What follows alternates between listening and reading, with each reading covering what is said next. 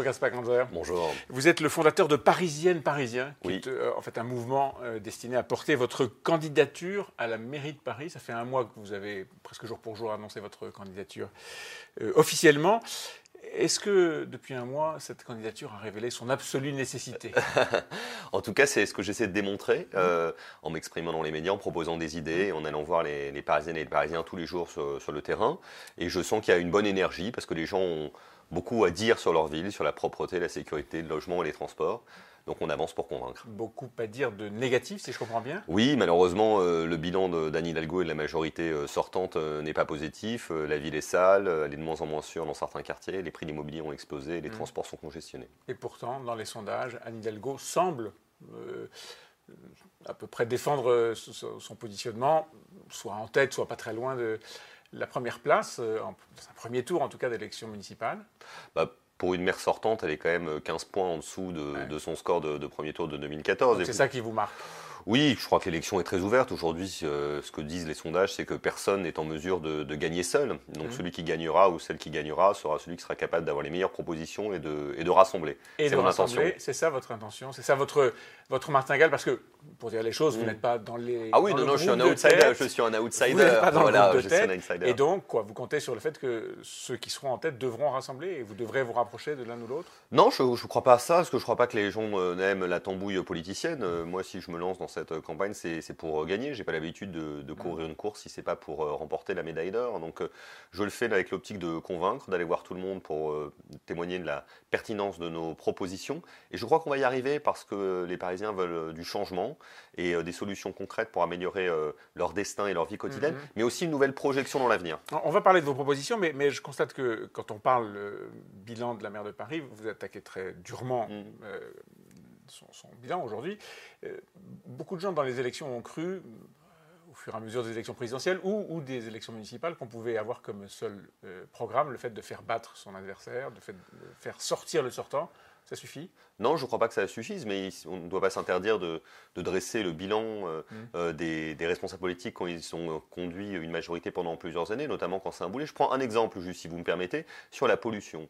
La maire de Paris a beaucoup parlé de la lutte contre la pollution. Et qu'est-ce qu'on a constaté en lisant les journaux récemment? Mm. C'est que la pollution augmentait à Ouais. Paris. Elle Ouais. augmentait dans le métro, elle augmentait à la proximité des écoles de nos enfants. Ouais. Nos enfants À euh, cause de la circulation oui, de la congestion de la circulation qui a eu l'effet paradoxal hein, d'augmenter la pollution à Mm. Paris. Et qui continue à, à- à- à provoquer des bouchons gigantesques. Difficile de- aujourd'hui de, de circuler dans Paris. Bah oui, c'est une ville congestionnée, euh, congestionnée euh, dans, sur la chaussée, mais aussi maintenant congestionnée sur les trottoirs. Le paradoxe, c'est que bientôt on ne pourra plus circuler nulle part, ni en voiture, ni à vélo, ni en scooter, ni même à pied, puisque euh, les trottoirs sont saturés de trottinettes. Bon, est-ce que Paris se gagne à droite, au centre ou à gauche?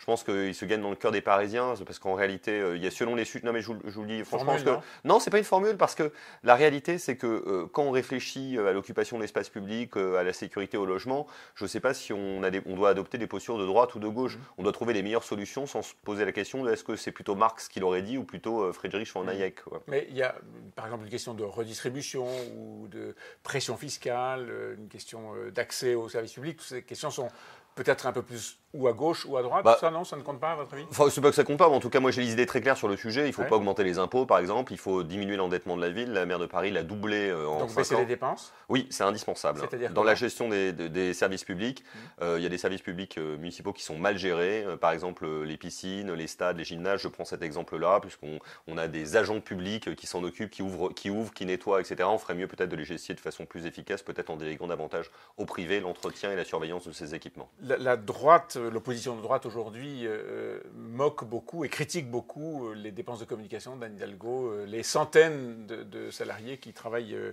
à l'image de la mairie de Paris et donc Mm. aujourd'hui à celle d'Anne Hidalgo. C'est un sujet pour vous?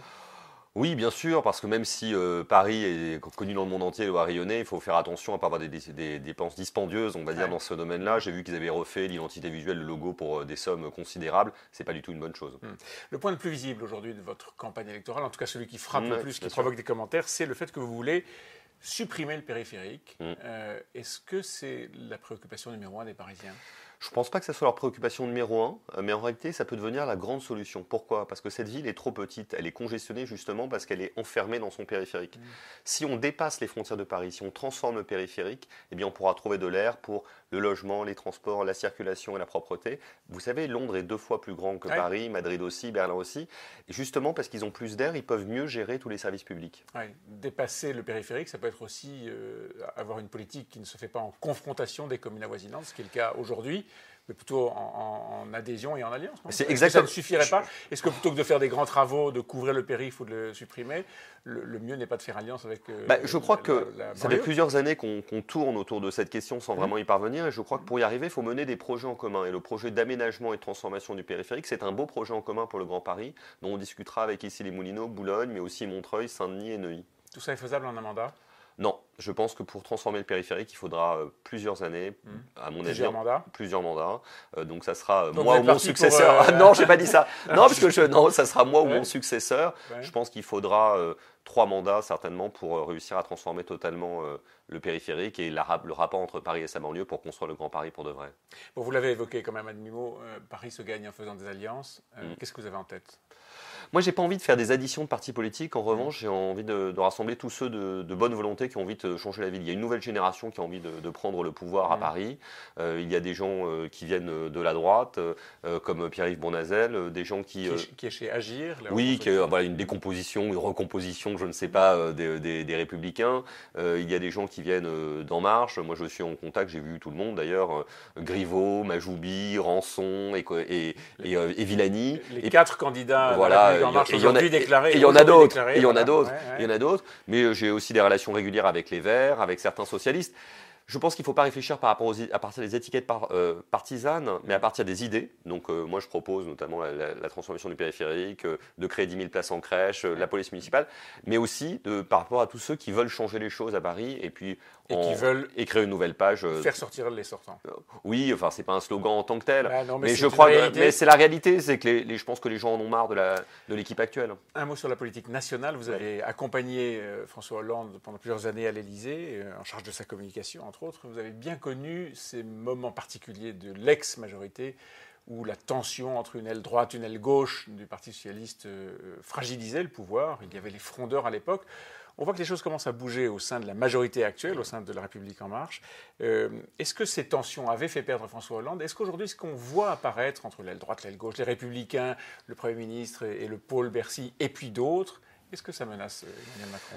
Bon, L'histoire ne se répète euh, rarement exactement Mm. de la même manière, mais c'est vrai qu'on peut faire un parallèle. Euh, on est à peu près à mi-mandat, ou en tout cas on s'en rapproche. Première échéance électorale qui s'annonce quand même pas très positive pour Mm. la République en marche, même si on peut imaginer qu'ils seront dans le peloton de tête, on verra. Vous parlez des européennes Oui, les européennes, pardon. Et il y a une tension interne à la majorité, parce que cette majorité, elle est parfois un peu de briques et de broc, hein, en, des gens, en des gens qui n'ont pas des histoires communes. Donc à un moment donné, on rentre dans le vif du sujet. Là, c'est la sortie du grand débat. Il y a des questions lourdes qui se passent en matière de fiscalité, en matière d'écologie. Deuxième phase de- du quinquennat. en Voilà. Donc est-ce qu'elle sera euh, plutôt euh, social-démocrate? Est-ce qu'elle sera plutôt libérale? Est-ce qu'elle sera plutôt conservatrice? Et je crois que ce qu'on peut appeler l'aile gauche de la majorité de la République en marche commence à se rendre compte qu'elle a plutôt beaucoup de chances d'être très conservatrice et pas tellement euh, très sociale. Est-ce que ça peut faire perdre Emmanuel Macron?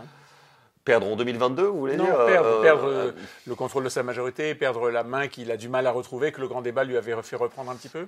Je crois que c'est jamais bon quand on donne le sentiment de la division. Parce qu'une des forces d'Emmanuel Macron, ça avait été de, de montrer qu'il pouvait faire un peu de la politique Mhm. autrement, de rassembler au-delà des clivages. Si euh, les choses commencent à se désagréger qu'on a des petites chapelles qui se reconstituent, évidemment, ça sera très mauvais pour lui. Parce que les gens qui ont voté pour lui voulaient justement en finir avec cette politique politicienne qu'on avait un peu trop vue sous François Hollande. François Hollande qui euh, s'était retrouvé en permanence à euh, négocier, surnégocier avec euh, des groupuscules de la Ouais, majorité ouais. qui n'intéressaient personne. François Hollande qui revient.